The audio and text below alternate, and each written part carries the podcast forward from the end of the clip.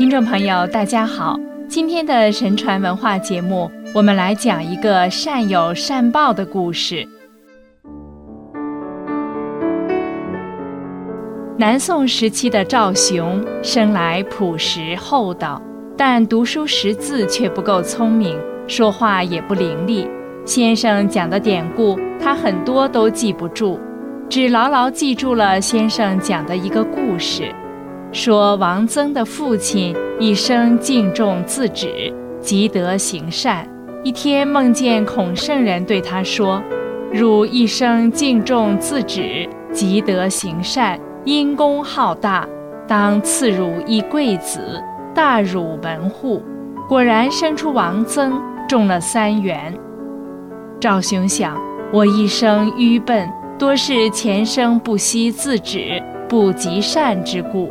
以后一定要多行善事，果然善念虔诚，自有报应。笔下的文章越写越顺，与原先大是不同。一日，赵雄要赴临安参加科举，周围的人都嘲笑他。在赶考的路上，他见树林里有一具骸骨暴露在地，于是叫仆人借来锄头，两人将骸骨埋葬。考试揭榜后，赵雄竟中了举人。到了会试时，赵雄想，自己这样的水平，中举已属侥幸，怎能再参加会试？就不想进场。在仆人的劝说下，勉强进场。谁知隔壁号舍里的举子突然患病，连声呼唤，赵雄急忙过去安抚照顾。回来后匆匆写了卷子，结果考官却认为颇有古风。揭榜之日又得高中。庭试之日，赵雄记起了几篇旧册，文笔顺畅，最后中了第五甲。消息传回家乡，父母乡里都很吃惊，人们议论说：“看来赵雄的文章原本很好，是我们不识。”到了皇都才得遇始主，人们都以为场中士官都要选文章好的举子，却不知暗中自有神明做主，这都是举子命运和德行所致。赵雄先任县尉，后升为西蜀太守，他深知自己是从阴德上积来的官位。并不敢做一丝一毫伤天害理之事。在蜀郡五年，他虚心向贤人请教，任人为贤，不贪赃，修堤筑坝，做了很多惠民之事。那时孝宗皇帝重贤礼士，辞朝之法甚严，被荐举之人，孝宗都要亲自照对，若对得来，方可就职。那时有个著名才子真龙友被人荐举，孝宗召其问道：“清明龙友何意云然？”真龙友在金銮殿上却一句也答不出，嗓子好像哑了。孝宗连问两次不见答应，就命进士官扶出朝门。刚出朝门，真龙友一下想起来，口也不哑了。他懊恼地说：“愿陛下为尧舜之君，臣得于归龙为友。”这一句有什么难答？真令人惭愧，不得不相信是命运所使。赵雄任满也来京辞朝，听说真龙友对答不上的事，想到真龙友是当今第一个才子，问一答十之人。在皇帝面前都一字也说不出，我学书才浅，口齿又不伶俐，如今怎样回答？穿戴好了，看时间太早，就伏在桌上睡着了。恍惚间见一尊天神下降，身穿五彩嵌金滚龙袍，腰系八宝白玉带，还有两位侍者跟随。赵雄急忙拜接。神道称是文昌帝君，说上帝以汝敬重自止，善积阴德，做官爱民恤物，今特诱汝。汝入朝之时，皇帝问道：“卿从峡中来乎？风景如何？”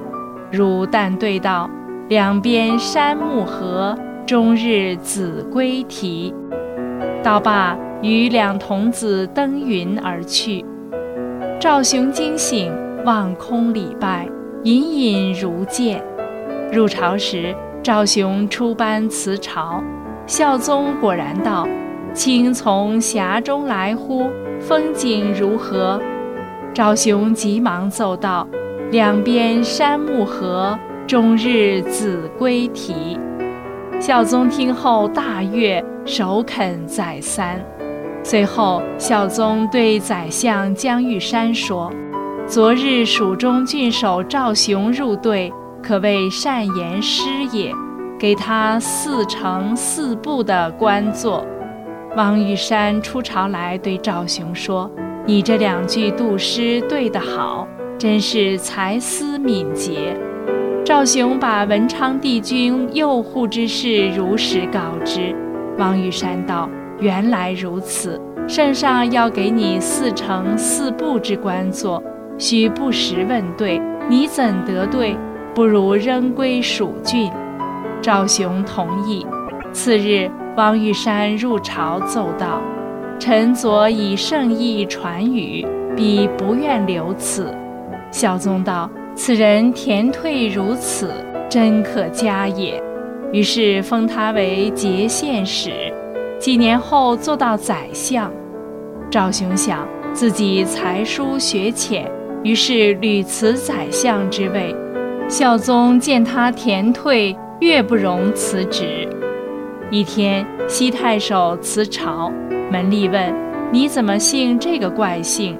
西太守道：“春秋时有个西归，汉时有个西夫公，从来有着西姓，怎说怪异？”赵雄偶然听见，记在心里。